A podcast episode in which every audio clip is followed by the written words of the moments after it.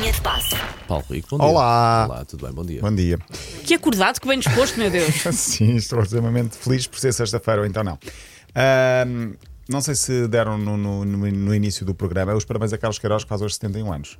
Por acaso acho que não. Escapou. Não, não estava. talvez. Pronto, Não. então digo eu, fazendo um bocadinho de, de- de compensação. Carlos Queiroz, 71 anos, parabéns. Está a treinar em algum lado? não, deixou de treinar e agora diz que quer uma, uma pausa sabática. Mas deixou há pouco tempo. Deixou há pouquíssimo pois, tempo, sim. Ele estava esteve, ele esteve, esteve no Qatar, foi substituído por um espanhol.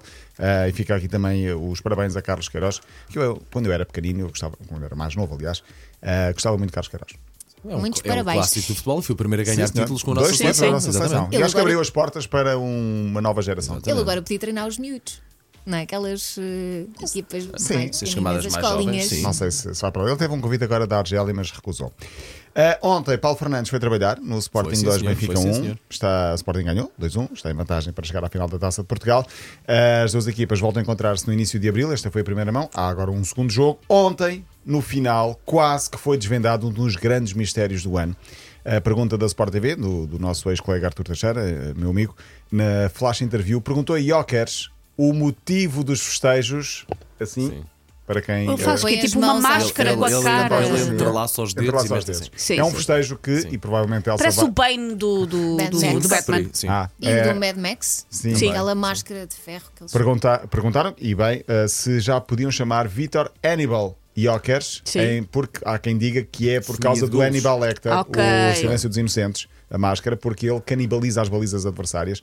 Ele disse: podem chamar o que quiserem, não vou dizer, só digo no fim da época. Basicamente Toma! foi isso. Ah, Ah, ele não desvende, ele diz que só no final da época é que vai dizer, mas é, tem sido muito curioso porque, e Elsa, se calhar acontece o mesmo se tu vê- costumas ver os treinos dos, dos teus filhos. Sim. Ah, muitos miúdos Imitam. usam- o, imitam o festejo Sim, assim. sim, sim, Seja sim. de Benfica, Porto, Claro Sporting e até houve um jogador do Porto B que festejou assim há, há pouquíssimo tempo, o, o Marcos.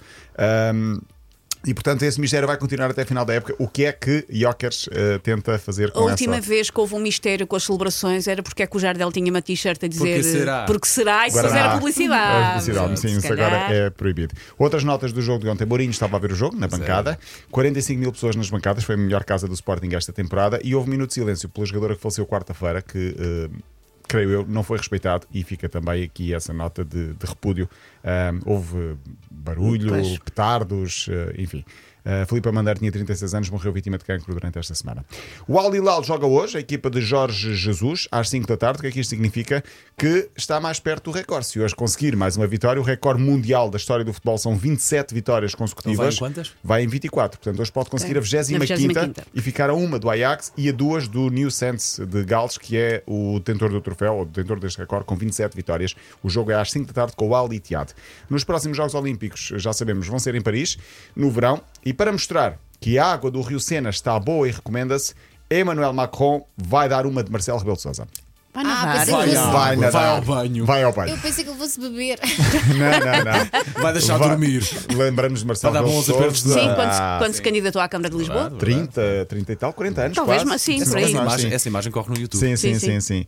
Uh, Macron vai nadar no Sena para afastar os receios quanto à poluição do, do rio, que será palco das provas de natação. Há quem diga que a água não está boa para, para consumo, nem sequer para, para provas, e uh, Macron vai lá provar que afinal podem vir. Se pior se acontece alguma coisa de errado com Macron. Por falar em Jogos Olímpicos, mais duas portuguesas com bilhete para Paris 2024, as surfistas Yolanda Hopkins e Teresa Bonvalot, e não Teresa Bonlavot, como eu disse uma vez enganada. Errada, não. Uh, como é que se serve uma vingança? Vocês já bem esta resposta? Fria. Fria. Foi o que aconteceu com a ex-mulher de Ezequiel Palacios, jogador argentino que joga na Alemanha. Jéssica Frias foi traída pelo futebolista, portanto a mulher dele. Vingança agarrou em todas as suas recordações mais queridas, incluindo a medalha da vitória do último Mundial e as camisolas da seleção e leilão. Foi colocá-las Ah, tá. todas à venda. Então, Diz ela que são os pertences dele, ele não quer pagar o apartamento onde nós vivemos e, portanto, eu tenho de fazer É isto. preciso para fazer a guita? Fazer, fazer o guito para, para conseguir pagar a casa. Na próxima segunda-feira é lançado o sexto episódio do meu podcast, Histórias Fora do Jogo, podcast também da M80. Já cá tivemos Costinha, Jorge Andrade, Pedro Henriques, Nelson, Vítor Manuel, agora vai ser Luís Vidigal. Ah, o antigo jogador do Sporting, comendador de Elvas. Ele tem uma rua com o seu nome em Elvas, na Ah, cidade. giro. Muito giro, a família é toda de Elvas. Ele é idolatrado em Nápoles, não consegue atravessar a estrada e é literalmente, en- é, é Ele, literalmente quando saiu do. É Sporting, muito- foi para o Nápoles, não foi? Tenho ideia, Sim, logo, sim, sim, logo sim, direto. sim. Há pouco tempo ele, ele de vez em quando vai a Nápoles e é co- completamente idolatrado ainda pelos adeptos. E ir a Nápoles e não pagar nada.